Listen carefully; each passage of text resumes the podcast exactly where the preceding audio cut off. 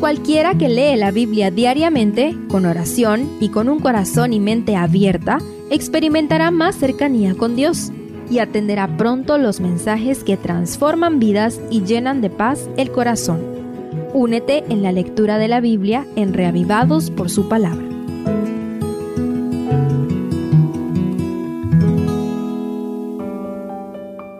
Nehemías 11 Después de la celebración de las fiestas del mes de Tishri y la santa convocatoria de confesión y arrepentimiento, este capítulo retoma el asunto tratado en el capítulo 7 sobre la escasez de población en la gran ciudad de Jerusalén, ahora amurallada. Examinemos algunos hechos importantes. Primero, los jefes de las tribus. Además de los sacerdotes y levitas que obviamente debían vivir cerca del templo, el versículo 1 inicia mencionando que los jefes de las tribus ya vivían en Jerusalén. Este detalle indica que debía recurrirse a alguna estrategia para repoblar la ciudad. Además, nos recuerda que del exilio volvió un remanente de casi todas las tribus de Israel. Por lo menos se puede deducir de los registros bíblicos que también volvieron de Efraín y Manasés, que fueron grandes tribus del reino del norte, como vemos en 1 de Crónicas 9:3. ¿Qué nos dice esto acerca de la misericordia de Dios? Segundo, echaron suerte sobre uno de cada diez. Bajo el liderazgo de Nehemías se echaron suertes para que una de cada diez familias de las otras ciudades se mudaran a Jerusalén Echar suertes era uno de los métodos que se utilizó en el Antiguo Testamento para dejar en las manos de Dios una decisión que superaba al juicio humano, por lo cual seguramente se oraba antes de. Dejar en manos del azar puramente las decisiones importantes puede llevarnos a catastróficas consecuencias. No obstante, al no contar con otra manera de consultar a Dios, así se decidió quiénes se mudarían a la santa ciudad.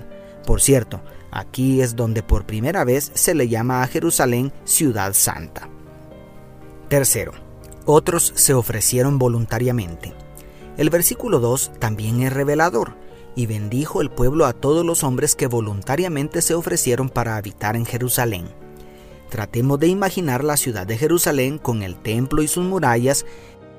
Parece que no era muy atractivo dejar lo que con tanto sacrificio habían edificado cada uno en su ciudad para ir a quitar tanta basura para hacer un espacio para volver a edificar. Sin embargo, además de los que les tocó en suerte mudarse, otros se ofrecieron voluntariamente, lo cual los hizo merecedores de esta bendición especial por su patriotismo y amor por Jerusalén. ¿No crees que deberíamos tener el mismo amor por la Nueva Jerusalén? ¿Estás dispuesto, dispuesta a dejarlo todo para mudarte allá? Cuarto, estadísticas impresionantes. Los versículos 4 al 8 dan a conocer estadísticas alarmantes, pues los miembros de la tribu de Benjamín superan casi al doble a los de Judá.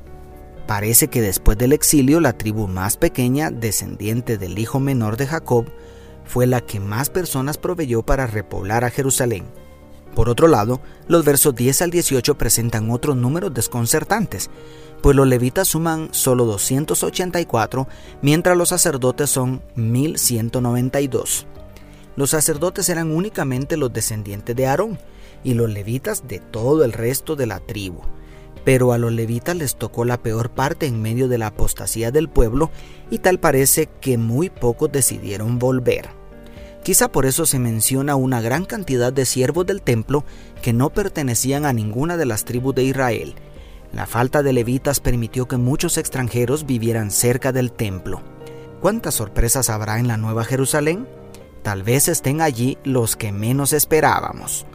Y quinto, las otras ciudades. Por último, no podemos ignorar las más de 30 ciudades que pertenecían a la provincia de Judá, donde habitaron el resto de los repatriados, según vemos a partir del verso 25. El verso 36 también revela un dato importante pues se trasladaron levitas hacia el territorio de Benjamín, pues la orden de Dios había sido que se esparcieran entre el resto del pueblo. Así somos llamados en el nuevo pacto a mezclarnos entre los demás como la sal de la tierra. Dios te bendiga, tu pastor y amigo, Selvin Sosa.